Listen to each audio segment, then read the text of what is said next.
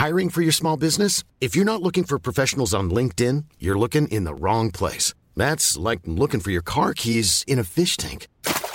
LinkedIn helps you hire professionals you can't find anywhere else, even those who aren't actively searching for a new job but might be open to the perfect role. In a given month, over 70% of LinkedIn users don't even visit other leading job sites. So start looking in the right place. With LinkedIn, you can hire professionals like a professional. Post your free job on linkedin.com slash people today.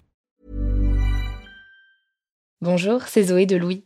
Ça fait maintenant deux ans que j'ai la chance de travailler pour Louis Média et que vous entendez ma voix sur vos podcasts préférés. Travailler pour quelque chose qui a du sens pour moi, c'est essentiel à mon épanouissement au quotidien.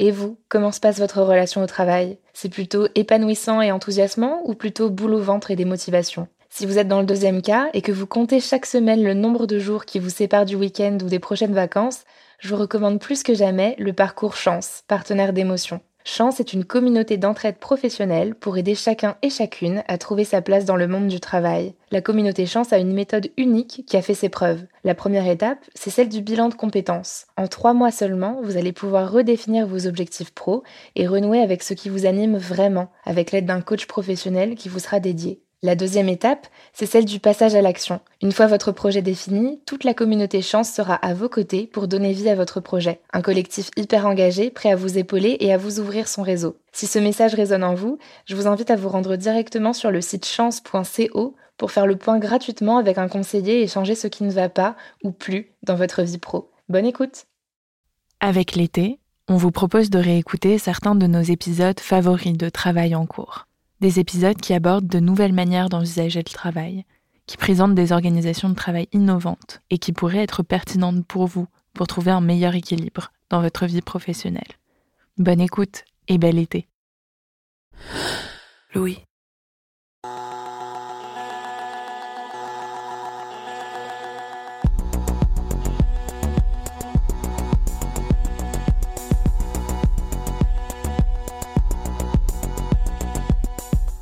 Dans l'article 5 du préambule de la Constitution française, il est écrit Chacun a le devoir de travailler et le droit d'obtenir un emploi. Que l'État présente le travail comme un devoir pour les citoyens, jusqu'ici tout va bien. Mais un droit au travail, je n'en avais jamais entendu parler. Du coup, en creusant un peu, j'ai appris que le droit d'obtenir un emploi, ce que ça veut dire concrètement, c'est que les pouvoirs publics doivent mettre en place une politique permettant à chacun d'obtenir un emploi. C'est notamment ce qui justifie l'existence de Pôle emploi. Sur le site viepublique.fr, on peut lire que si le droit au travail existe bel et bien, je cite, sa portée juridique est très limitée. Par ailleurs, les difficultés économiques qui pèsent sur l'emploi en France depuis les années 1970 ont rendu ce droit encore moins effectif. Dans ce nouvel épisode de Travail en cours, Hélène Lefrançois s'est rendue dans des territoires, en France, où l'État a lancé une expérimentation qui vise à faire de ce droit au travail une réalité. Les territoires zéro chômage de longue durée. Je suis Louise Emerlet. Bienvenue dans Travail en cours.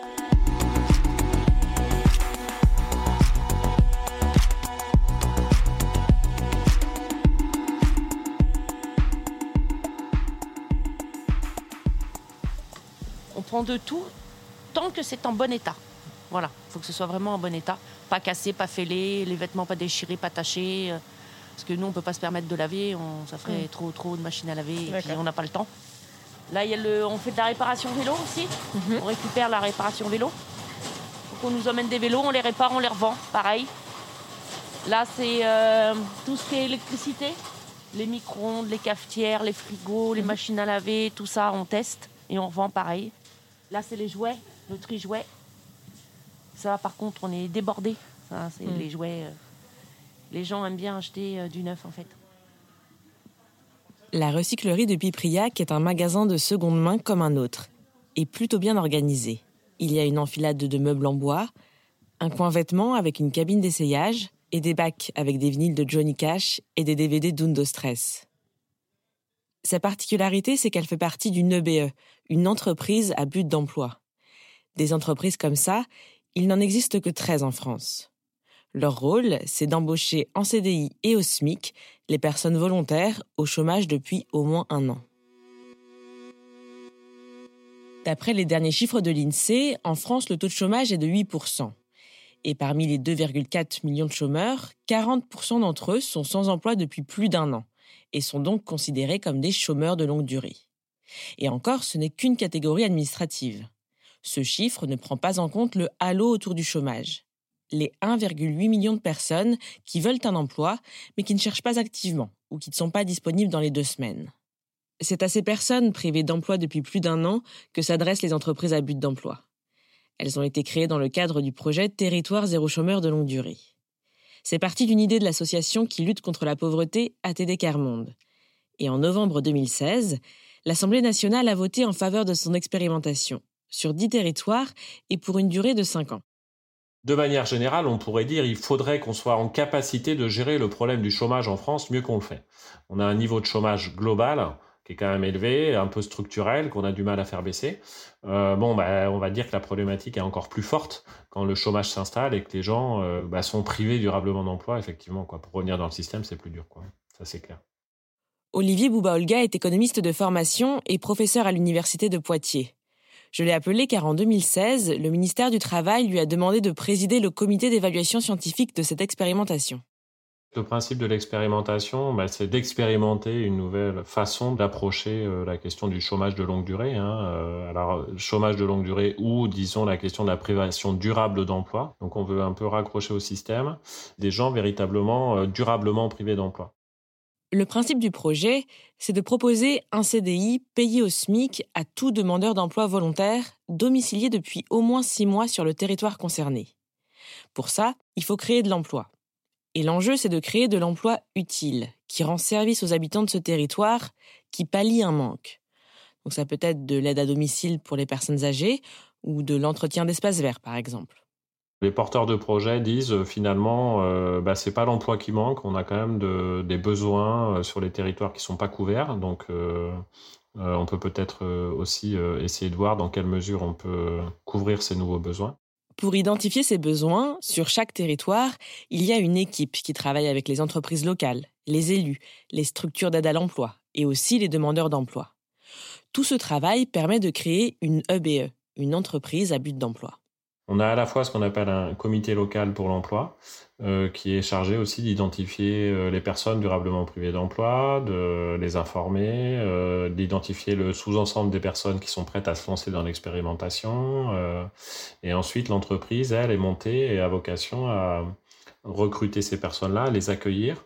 Une idée forte aussi, ça consiste à dire que les gens qui sont embauchés, c'est à temps choisi. Si une personne veut travailler à temps plein, elle travaille à temps plein. Si c'est temps partiel, c'est du temps partiel. Payé au SMIC. Et, dans toute la mesure du possible, alors on s'est rendu compte chemin faisant que c'était pas si simple, positionner ces personnes sur des activités dans lesquelles elles ont envie de s'engager. C'est-à-dire que on n'est pas là pour dire toi tu vas faire telle chose. On est là pour dire à la personne et travailler avec avec elle quelles sont tes compétences, dans quel domaine tu aurais envie de t'engager, et à charge pour l'entreprise d'identifier sur le territoire des besoins non couverts dans lesquels les personnes pourraient mobiliser les compétences et puis euh, aller vers des choses qui les motivent. Alors vous pouvez facilement le deviner, ce projet a un coût. Mais pour les porteurs du projet, ça peut être un investissement rentable pour l'État. Car selon leurs calculs, la privation durable de l'emploi coûte chaque année 43 milliards d'euros. En fait, l'idée, ça consiste à dire, euh, finalement, euh, le chômage, il coûte cher à l'État déjà. Parce que bah, certaines personnes sont au chômage et ont droit à des prestations, des allocations chômage. Que le fait d'être chômeur, ça donne droit aussi euh, parfois à des réductions de certains tarifs que euh, d'autres personnes euh, peuvent, euh, oui, toucher des prestations familiales aussi en fonction de leur situation, etc. Donc il y a tout un ensemble de dépenses faites par l'État pour ces personnes au chômage, pour les personnes privées durablement d'emploi.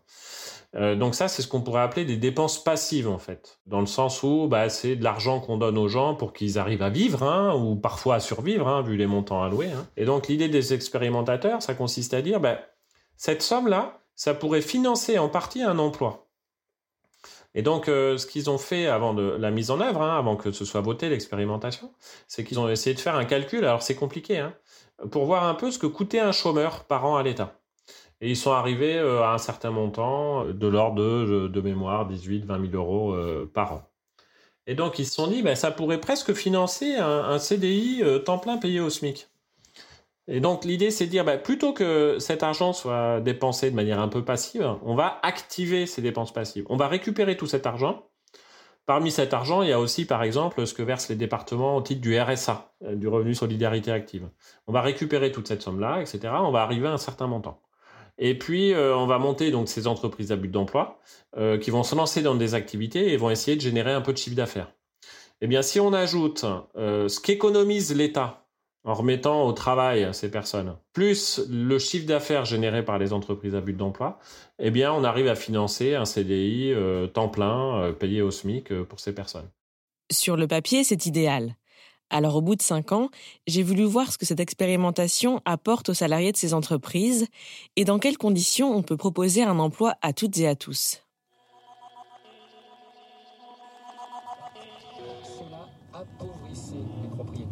des employeurs et enrichissait les travailleurs, réduisant du même coup les inégalités. Je suis donc allé à Pipriac, une commune de 3700 habitants qui se trouve à 50 km au sud de Rennes. Avec sa commune voisine, Saint-Ganton, c'est l'un des dix premiers territoires à avoir expérimenté le projet. Bonjour. ça y est Oui, c'est bon, j'ai trouvé. Je suis Denis Prost, chef de projet euh, Territoire zéro chômeur de longue durée à Pipriac et Saint-Ganton, donc euh, en Ille-et-Vilaine, petite commune au sud-ouest de l'Ille-et-Vilaine. Denis Prost fait partie d'ATD Carmonde depuis 30 ans, donc il a suivi le projet depuis le début. Et avec son équipe, ils ont commencé à travailler bien avant que la loi passe à l'Assemblée. Alors en fait, on a démarré en juin 2014, donc deux ans et demi de préparation avant l'ouverture de l'entreprise en janvier 2017. Et ces deux ans et demi, ils ont vraiment été mis à profit pour mobiliser le territoire. Il faut vraiment comprendre que c'est pas un dispositif, c'est pas quelque chose qu'on plaque et qui marche tout seul sur un territoire. C'est un vrai projet politique de territoire. Ce sont les deux communes qui ont dit nous, on veut relever le défi du plein emploi. Et est-ce que vous avez eu des réticences? Est-ce que vous avez eu peut-être au début un peu de mal à convaincre les acteurs du bien fondé de l'expérimentation et de sa viabilité économique?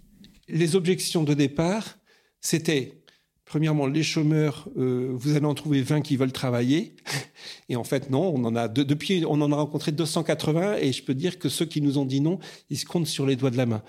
Donc, c'était la première objection. Il fallait montrer que les, les, chômeurs, non, ne se complaisaient pas dans leur situation, mais la, très grande majorité souffrait d'être au chômage et demandait qu'une chose, c'était de, travailler. Deuxième objection, vous allez avoir de la main-d'œuvre à prix cassé, vous allez nous faire de la concurrence déloyale, donc réaction des entreprises. Donc il a fallu convaincre de la sincérité de notre démarche, que ça nous intéressait pas du tout de piquer le boulot des entreprises, parce que c'est pas ça qui ferait reculer le chômage, que nous on cherchait le travail qui n'était fait par personne pour vraiment créer de l'emploi en plus, parce que si on veut faire reculer le chômage, faut aller créer du travail nouveau. Pour les EBE, la main-d'œuvre coûte moins cher parce qu'elle est financée en partie par les fonds publics. Le coût de l'emploi dans une EBE est estimé à 26 000 euros par salarié à temps plein par an. Pour chacun d'entre eux, l'État verse 18 000 euros. L'entreprise à but d'emploi complète les 8 000 euros restants avec son chiffre d'affaires et les autres financements qu'elle trouve. Ce modèle économique permet aux EBE de se tourner vers des activités non rentables ou semi-rentables que les entreprises classiques ne peuvent pas couvrir. Sur le territoire de Pipriac-Saint-Ganton, l'EBE s'appelle TESEA. Je suis allée rencontrer son directeur à son siège social. C'est un ancien appartement improvisé en bureau, juste au-dessus de la poste de Pipriac. Bonjour vous avez trouvé. Oui, c'est bon. Allez-y, montez. Merci beaucoup. Avancez. C'est par là? Oui. Ah, ok. Bonjour. Bonjour. Bonjour. Serge Maric, donc directeur de l'entreprise TZE à but d'emploi, et je suis arrivé en janvier 2017 à la direction de l'entreprise. TZA gère une épicerie, une recyclerie et une blanchisserie. Elle propose aussi des services d'aide à la personne, de l'entretien des espaces verts et de la découpe de bois. Ça s'est monté petit à petit avec euh, un emballage quand même de, janvier 2017 à, on va dire, à pratiquement mi-2018. Un, emballage énorme, hein, puisqu'on est passé de zéro salarié à 60 et quelques salariés en l'espace de même pas euh, un an. On a atteint, nous, ce qu'on appelait euh, vulgairement la liste d'attente a été atteinte en 2019. C'est-à-dire qu'on avait embauché toutes les personnes à l'époque, donc en attente de rentrer dans l'entreprise et donc est disponible et, volontaire à travailler. Donc elles sont rentrées. Et ça veut dire que depuis, on rentre toujours la même règle euh, qui est la règle de euh, permettre aux personnes de rentrer dès qu'elles sont prêtes et disponibles. Et on rentre, euh, le dernier conseil d'administration a revalidé une entrée entre 2 et 3 max par mois en fonction des arrivées en fait. Donc on, on est à flux tendu. L'entreprise compte maintenant 82 salariés et leurs profils sont très différents. Aujourd'hui, c'est 60% de femmes, 40% d'hommes, ce qui n'était pas le cas il y a deux ans. On était à 50-50. Donc il y a une évolution importante, voilà, avec un public plus femmes. Sur le niveau des études, on a des niveaux, on va dire des niveaux faibles. Très peu ont poussé après le bac. On a plutôt un niveau BEP-SAP. On a, euh, en termes de compétences, on a la multi-compétence. Du coup, on a des anciens artisans, on a des gens qui ont bossé euh, pendant 10, 15 ans, voire 20 ans dans le même métier, voilà, et qui ont été licenciés, souvent pour des raisons médicales, d'invalidité au travail. On a tous les âges, parce que notre plus jeune salarié doit avoir 24 ans, notre plus vieux a 60. Euh, Aujourd'hui, c'est 61. Donc, on, a, on a tous les âges et on a vraiment tous les profils, puisqu'on a des profils, ce que je disais, d'anciens artisans, comme on a des profils de personnes qui n'ont jamais travaillé, euh, d'autres qui ont connu que le monde de l'insertion. Donc on fait pas mal de chantiers, de structures d'insertion. Et euh, voilà, et avec bah, du coup des tranches d'âge ou des, histoires de vie professionnelles qui bah, euh, très variées. On n'a pas un profil type en fait. Dans certaines EBE, cette diversité de profils peut être compliquée à gérer au quotidien. D'après les rapports du comité scientifique, quelques-unes ont eu du mal à manager leurs équipes, parce que leurs salariés ont parfois besoin d'être accompagnés, d'être formés, et que ces entreprises n'ont pas forcément le budget pour ça. Serge Maric, lui, estime que la gestion des ressources humaines n'est pas problématique. Mais il reconnaît tout de même que pour un chef d'entreprise, ne pas choisir ses salariés, c'est un sacré défi. Une des contraintes, du coup, si vous me posez la question, c'est ne pas choisir les salariés. Tout salarié privé d'emploi euh, rentre dans l'entreprise. Personne ne l'a vu ça. C'est impossible. Ça n'existe pas. Ça, fait quand même partie d'une contrainte. C'est-à-dire que au, jour où le salarié rentre, on s'adapte au salarié et puis on le connaît pas, on ne sait pas sur quoi il va pouvoir travailler, on ne connaît pas ses capacités, ses possibilités, donc on vient s'adapter le jour même, à la minute, on doit s'adapter. À, voilà. Donc c'est une sacrée contrainte.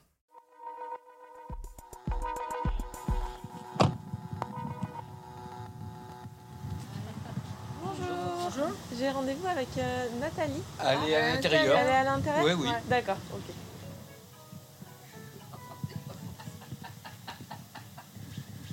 Bonjour. Nathalie, responsable de site. C'est donc Nathalie qui m'a fait visiter la recyclerie, l'un des sites de TZA. Donc là, vous avez toute la partie magasin. Donc il y a des meubles, des canapés, des livres, euh, enfin il y a tout. Quoi. Ok. Et là, on arrive dans la partie dépôt. Et alors, ça fait combien de temps que la recyclerie euh, existe? Elle était là avant euh, l'expérimentation, si j'ai bien compris. Ouais, ça fait 6 ans ou 7 ans qu'elle est là, la recyclerie. Pas à cet endroit, hein, parce qu'on a déménagé. Mais ça fait ouais, 6 ans euh, qu'elle existe euh, sur Pipriac. Et ça fonctionne euh, du feu de Dieu. Avant, ils étaient que deux. Ah ouais, donc Maintenant, on est 8. Oui. Donc ça doit changer quelque chose ça en change, termes bah, d'efficacité. C'est, c'est pas pareil. Parce qu'à deux, ils n'avaient Mm. pas trop le temps de trier, donc ils mettaient les cartons comme ça. Et, Mm. et c'est compliqué de tenir une recyclerie quand on est que deux. Quoi. Ouais, Il y avait des bénévoles, mais c'est, c'est... Mm. ils viennent qu'une demi-journée par-ci, une demi-journée par-là. Mm. Que nous, on est 8 salariés, ils travaillent 35 heures. Le tri est vite fait. quoi. En une journée, ils peuvent, euh, ils peuvent vider une caisse et ranger euh, tout dans la boutique. Mm. Là, c'est les bibelots. Marie-Louise, ma collègue, qui est là pour trier. Et c'est pareil aussi, elle trie, elle nettoie et hop, tout de suite en magasin. Je m'appelle Marie-Louise, je travaille à Tésia depuis trois ans. Voilà, et je fais des prestations euh, extérieures, euh, école, euh, le car, euh, arrivée et départ des cars pour les enfants ne se trompent pas de car. Et je suis à la cantine. Voilà, je fais partie d'une prestation de, de TZA. Donc vous êtes à mi-temps à la recyclerie et mi-temps. Euh, oui, à peu près, oui. Alors vous, vous êtes arrivé à TZA il y a trois ans. Euh, comment est-ce que vous avez entendu parler de cette entreprise? Ben, par des amis, ils m'ont dit qu'ils embauchaient. Donc, euh, comme j'habite 50 ans, donc voilà. Et ça faisait combien de temps que vous étiez au chômage? Peut-être un an à peu près. Ouais. Quelles étaient vos, vos difficultés dans votre recherche d'emploi? Bah, vu l'âge, voilà. Si c'est pas indiscret, je peux vous demander quel âge vous avez ou à peu près 58 ans. Et vous aviez l'impression que votre âge était un Ah frein. oui, bah oui, on me l'a dit cl- clairement. hein. Ah, on vous l'a dit. Ah oui, parce qu'une fois, j'avais fait un contrat dans une école. Et enfin, c'était un petit peu euh, fait par en dessous. Et puis, on était deux collègues, on faisait la même chose. Je m'occupais d'un enfant handicapé. Et après, euh, bon, euh, on me dit, bah, au bout de. Ça faisait deux ans que j'étais là-bas, on me dit, bah, mon contrat est terminé, donc on a eu des petits cadeaux. Enfin, je rentre un petit peu dans les détails. Et puis après, j'ai su par quelqu'un qu'ils avaient embauché euh, l'autre personne. et j'étais voilà, directrice, en plus, on se connaissait. Et je lui ai fait aucun reproche. Mais elle m'a dit, de toute façon, elle se sentait coupable parce qu'elle m'en a parlé. Elle a dit, vu ton âge, je t'aurais pas pris. Tu as plus de 50 ans, voilà. Donc j'ai apprécié. oui, comment est-ce que vous avez pris ça? Bah, très mal. Voilà. Les seniors comme Marie-Louise sont particulièrement concernés par le chômage de longue durée. D'après une étude du ministère du Travail publiée en mars 2019, 60,2% des chômeurs de plus de 55 ans sont sans emploi depuis plus d'un an, alors que le chômage de longue durée concerne 40% de l'ensemble des chômeurs. C'est aussi le cas des personnes en situation de handicap. Selon la GFIP, le fonds dédié à l'emploi des personnes handicapées, 61% des demandeurs d'emploi en situation de handicap sont au chômage depuis plus d'un an. Ce déséquilibre structurel se voit dans les effectifs des entreprises à but d'emploi. Chez TZA, par exemple, 30% des salariés sont en situation de handicap. C'est le cas de Patrice. J'étais euh, au chômage parce que j'ai eu euh, un grave accident, on m'a greffé la colonne vertébrale. Donc j'avais plus le droit de travailler. J'avais une entreprise de rénovation bâtiment à Bordeaux. Et donc, euh, à force de balayer ravalement et tout, j'ai commencé le, la peinture à 13 ans. Donc, à 40 ans, ben, ça n'a pas été suivi, les, mauvais médecins.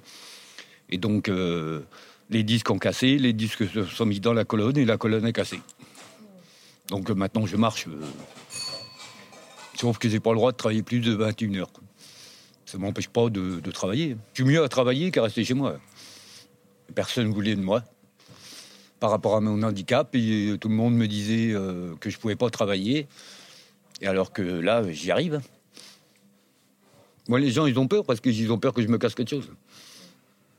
Les gens, ils me voient sortir de chez moi pour venir travailler, on me traite plus de feignant. Depuis l'âge de 40 ans, on me traitait de feignant euh, parce qu'à 40 ans, ben, je marche que, normalement. Vous ne voyez pas que j'ai des plaques partout. Moi, je le sens parce que j'ai des cachets à prendre et tout, mais sinon, euh, ça ne se voit pas.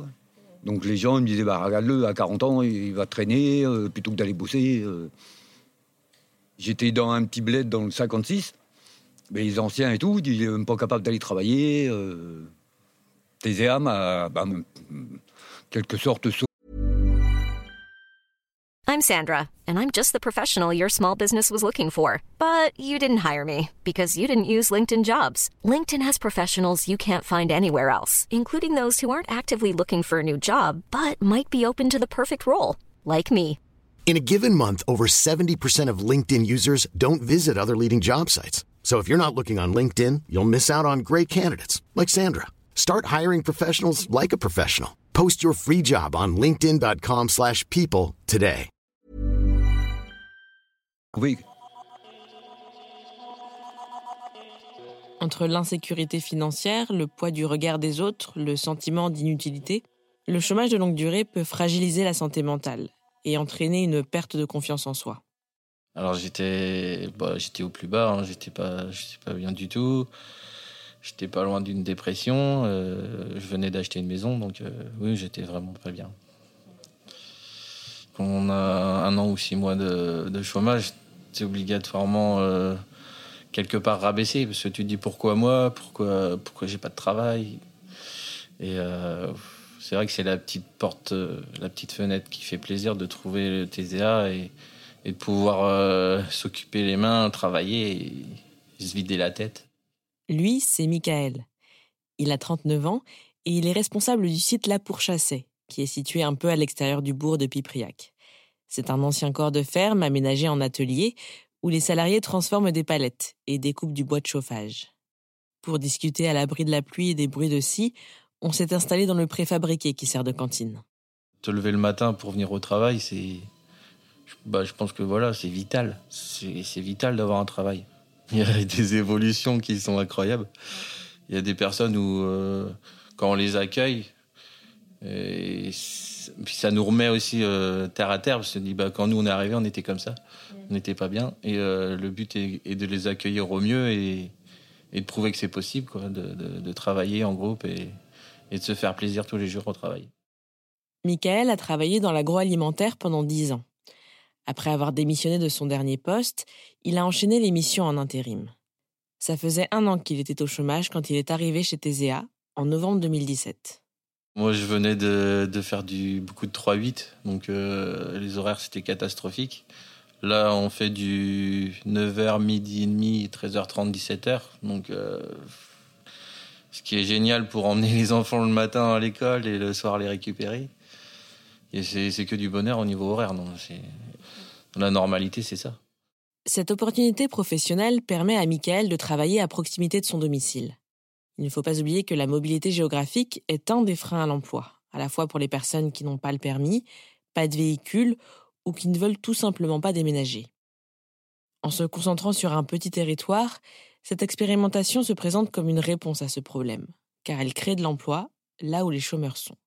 Vous, vous teniez euh, à rester euh, à Pipriac, ou du moins aux alentours.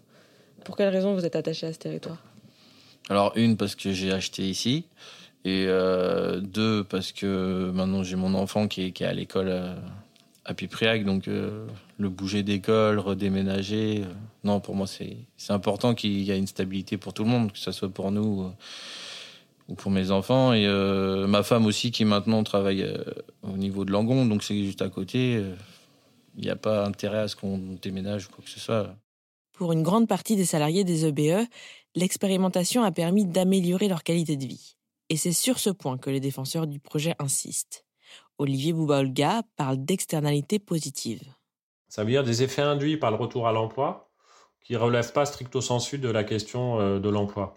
Euh, par exemple, euh, l'idée c'est de se dire bah, si on ramène des gens à l'emploi, ils vont peut-être euh, prendre mieux soin de leur santé. Et donc, à terme, ça va, ça va permettre de faire des économies pour le système de santé. Autre externalité positive, c'est bah, des gens qui retournent à l'emploi. Peut-être que certains vont vivre en couple avec leurs enfants sont dans une situation, se sentent un peu rejetés. Psychologiquement, ça peut être difficile. Les relations peuvent être tendues avec, euh, avec, euh, avec le conjoint, avec les enfants, etc. Bon. Le fait de retourner à l'emploi, ça peut aussi euh, rehausser l'estime de soi de ces personnes-là, améliorer les relations au sein du couple, au sein de la famille. Et donc peut-être, je ne sais pas, améliorer la scolarité des enfants, qui après... Vous voyez l'idée. Donc ça, ça peut, il peut y avoir plein d'implications alors qu'ils sont très difficiles à mesurer. Hein. Du retour à l'emploi, ça peut réduire, euh, je sais pas, peut-être il y a des gens au chômage qui sont un peu désœuvrés, qui peuvent tomber aussi dans des problématiques de santé, d'alcoolisme par exemple, ou un peu de délinquance. Enfin voilà, donc on, on se dit, bon, il y a quand même tous ces éléments-là. Sur ce plan-là, pour Denis Prost, l'objectif est atteint sur le territoire de Pipriac à Saint-Ganton. C'est clair qu'aujourd'hui, on avait fait un bilan en 2019 où on a interviewé euh, une trentaine de, personnes qui étaient privées d'emploi, qui sont devenues salariés. Leur vie a complètement changé. Hein. La vie, pas seulement d'ailleurs des personnes qui sont embauchées, mais aussi de l'entourage, de la famille, des enfants. Certains ont pu changer de logement, certains ont pu acheter une voiture, certains... Euh, donc c'est vraiment la vie qui change. Et puis c'est une sécurité mentale quoi. De se dire ça y est j'ai un CDI c'est pour ça toute l'importance du CDI c'est pas j'ai un contrat de deux ans mais dans deux ans qu'est-ce qui va se passer? Ou même dans six mois qu'est-ce qui va se passer? C'est enfin je peux me projeter. Et ça c'est ça c'est ça c'est vraiment énorme euh, sur le plan euh, sur le plan moral. Donc on a on a cette dimension-là, et puis il y a la dimension sociale, quoi. C'est que le, chômage, surtout le chômage longue durée, ça se caractérise par euh, l'isolement. Et, le fait de retravailler, et beaucoup l'ont dit, c'est pas d'abord le salaire, mais c'est le fait de recréer des liens, d'avoir des collègues, de se refaire des amis, de retrouver une vie euh, normale. Donc, ça, c'est une dimension vraiment très importante. Tout ça, c'est des choses qui sont ressorties en fait quand on a rencontré euh, les salariés. Le bénéfice, il est, euh, il est vraiment le bénéfice humain, il est énorme, et c'est d'abord pour ça qu'on a qu'on a fait ce projet. J'ai découvert bah, déjà mes capacités, que à la base je suis un peu introverti, un peu timide, on va dire.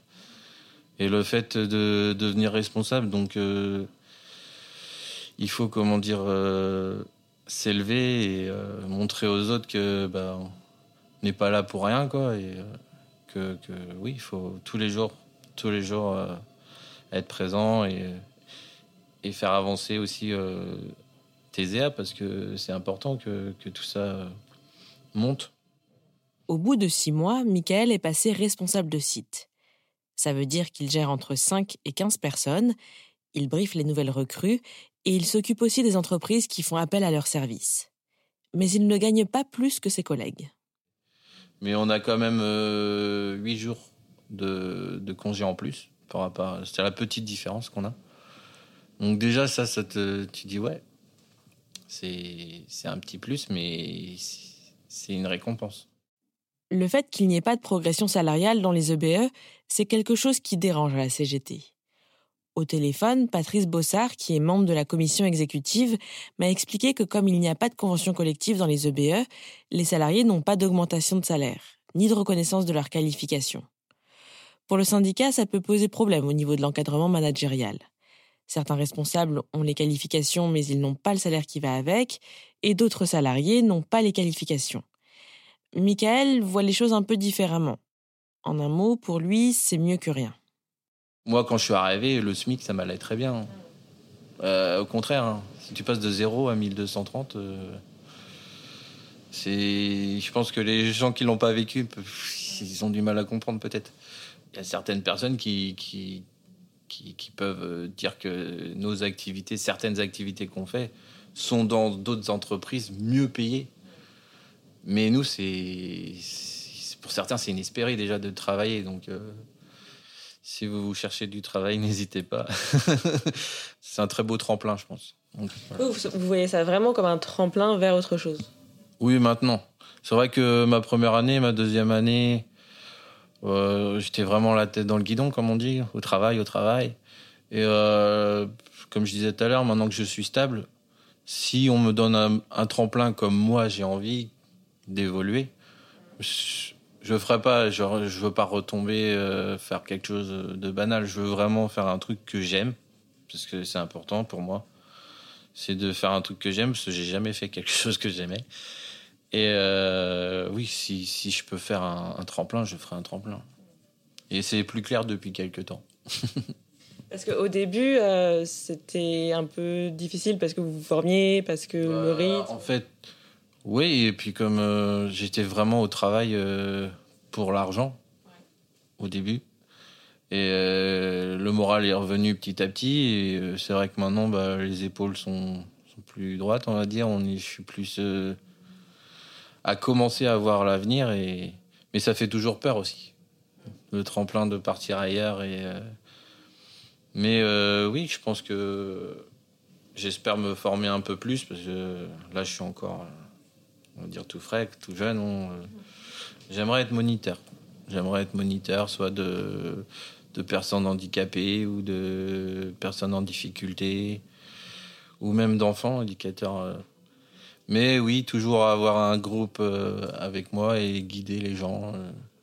J'ai compris que j'aimais ça et voilà quoi.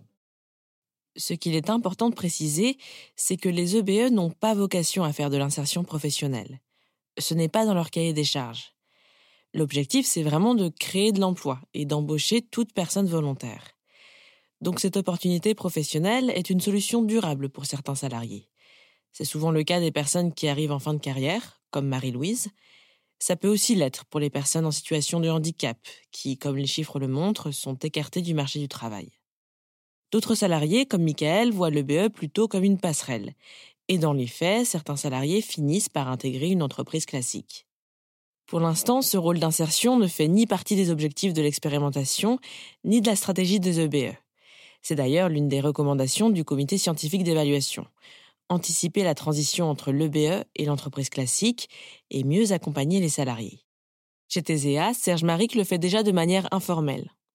On va accompagner des personnes à sortir, ceux qui veulent, et puis on va dire ceux qui veulent pas, bah, sortez pas, c'est pas grave. Enfin, on va pas le dire du coup. On va plutôt le dire on continue à faire une entreprise à but d'emploi. c'est ces deux choses qu'on fait. Mais il n'y a pas d'orientation prioritaire de dire on va sortir tout le monde. Et concrètement, comment est-ce que vous, vous travaillez avec les entreprises locales? Est-ce que ça vous arrive, vous, de dire Ah, bah moi je travaille avec cette personne-là, elle peut être bien si tu cherches quelqu'un? Ou est-ce que des entreprises locales viennent vous voir? Les deux. On a les, les, deux. Les deux réponses sont apportées. Aujourd'hui, c'est plus effectivement un appel que moi je fais très régulièrement et pratiquement à, plein d'entreprises. C'est-à-dire, voilà, vous cherchez quelqu'un, ok, moi je peux vous aider par exemple sur une prestation ou sur une mise à disposition pendant 15 jours.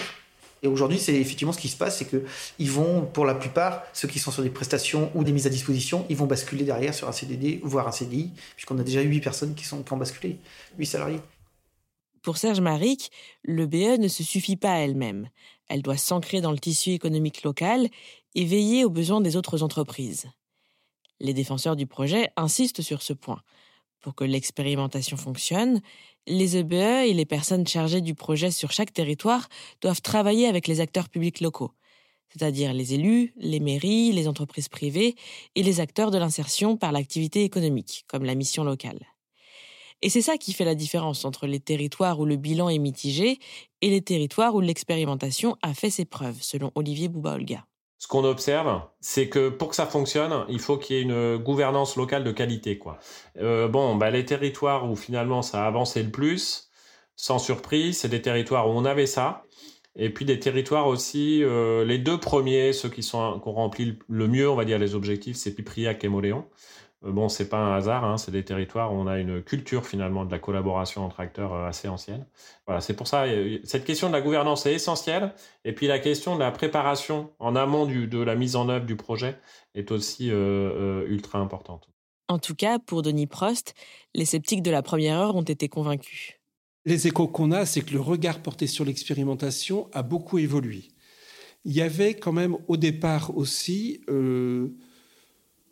l'idée, hein, les préjugés sur les, sur les chômeurs, ils sont tenaces, et l'idée que même si ces personnes privées d'emploi devenaient salariées, ben, quelque part dans cette entreprise, ça travaillerait pas beaucoup parce que les, les chômeurs, voilà, c'était des gens qui, euh, qui, voilà, enfin, tous les préjugés, chômeurs, feignants, enfin voilà, hein, si, si, on, dit les choses rapidement, et, et, ces préjugés, ils étaient euh, très ancrés, entre autres dans la population locale. Donc voilà, il y avait ce regard très, euh, très à l'affût même de tout ce qui pouvait alimenter cette idée. Donc, si les salariés de TSA euh, faisaient une pause de cigarette euh, devant la porte des, des, bureaux, tout de suite on disait ils passent leur journée en pause, ce qui n'était pas vrai du tout. Comme dans toute entreprise, il peut y avoir une pause de cinq minutes à fumer une cigarette. Mais voilà, il y avait cette focalisation sur l'idée, cette entreprise, c'est quand même une entreprise de chômeurs, quoi. Ça reste une entreprise de, de chômeurs.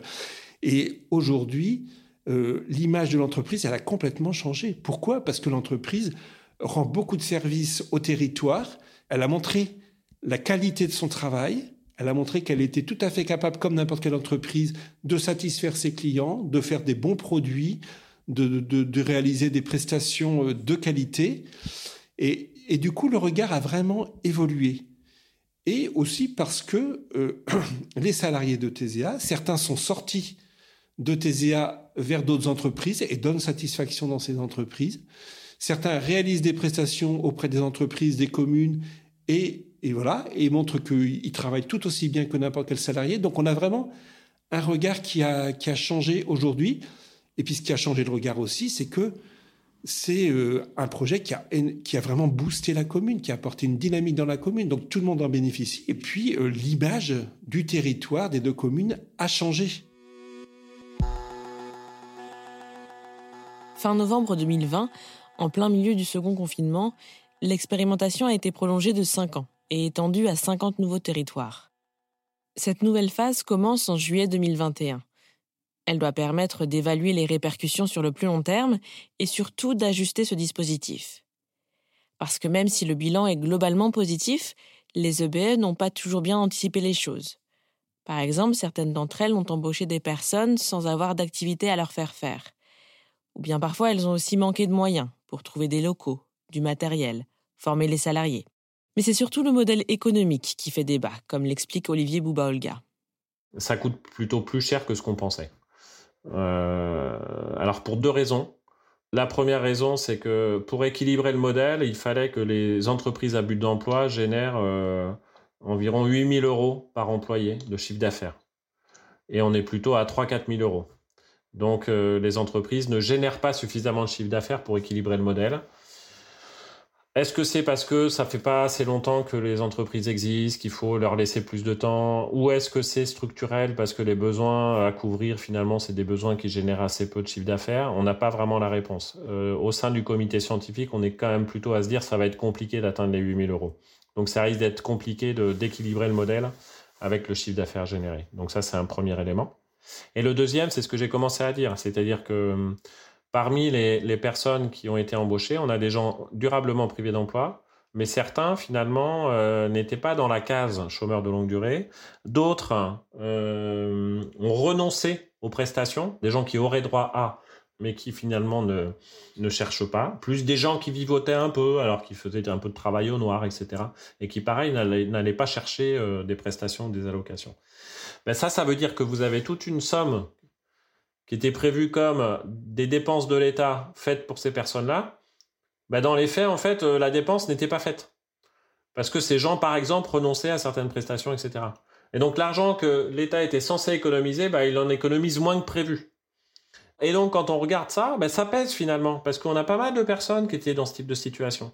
Donc, l'État économise moins que prévu, les entreprises font moins de chiffre d'affaires que prévu, et donc ça fait un modèle qui n'est pas équilibré, qui coûte à l'État.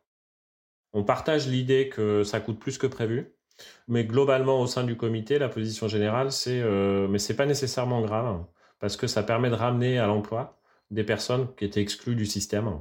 Et donc, c'est euh, en termes d'intérêt général et puis d'action de l'État hein, pour euh, atteindre un peu les gens vraiment exclus. Et donc, ça coûte un peu, c'est pas forcément grave. Mais il faut en avoir conscience. Depuis le lancement de l'expérimentation, ce sont 1004 emplois qui ont été créés.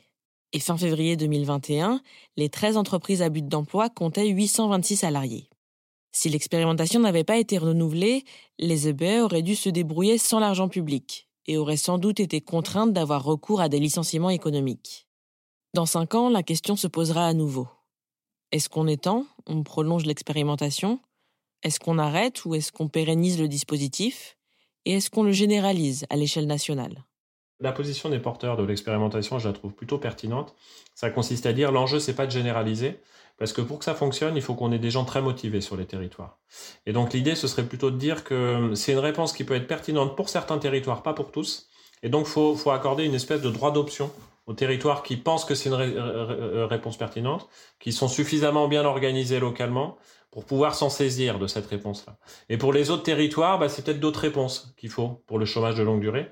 Donc euh, à charge pour eux d'aller piocher euh, dans la besace des politiques publiques peut-être un autre, un autre dispositif, une autre politique qui serait mieux adaptée. Hein. Donc ça, ça me semble être une façon un peu nouvelle et plutôt intéressante de construire de la politique publique, on peut dire. Pour Olivier Bouba-Olga, cette façon de faire répond à une demande de décentralisation des politiques publiques et de différenciation territoriale. Et c'est ce que la première phase de cette expérimentation a montré. Les besoins à couvrir, le profil des demandeurs d'emploi, la cohésion territoriale varient d'un territoire à un autre. C'est d'ailleurs pour ça que les territoires intéressés par la nouvelle phase de cette expérimentation ont trois ans pour déposer leur candidature, pour bien prendre le temps de préparer le terrain en amont et d'éviter les erreurs des EBE pionnières. Vous venez d'écouter Travail en cours, un podcast de Louis Média. Si vous souhaitez nous partager votre histoire par rapport au travail, vous pouvez nous écrire à hello at louismedia.com. Cet épisode a été tourné et écrit par Hélène Lefrançois. Cyril Marchand était au montage et à la réalisation. La musique est de Jean Thévenin et le mix a été fait par Olivier Baudin.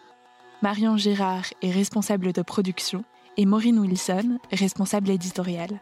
Mélissa Bounois est à la direction des productions et Charlotte Pulowski à la direction éditoriale. Travail en cours, c'est tous les jeudis et vous pouvez nous retrouver là où vous avez l'habitude d'écouter vos podcasts. Deezer, iTunes, Spotify, SoundCloud. Vous pouvez aussi nous laisser des commentaires et des étoiles. Et si l'épisode vous a plu, n'hésitez pas à en parler autour de vous. Et si vous aimez ce podcast, découvrez les autres podcasts de Louis, Émotion, le Book Club, Injustice, Passage. À bientôt!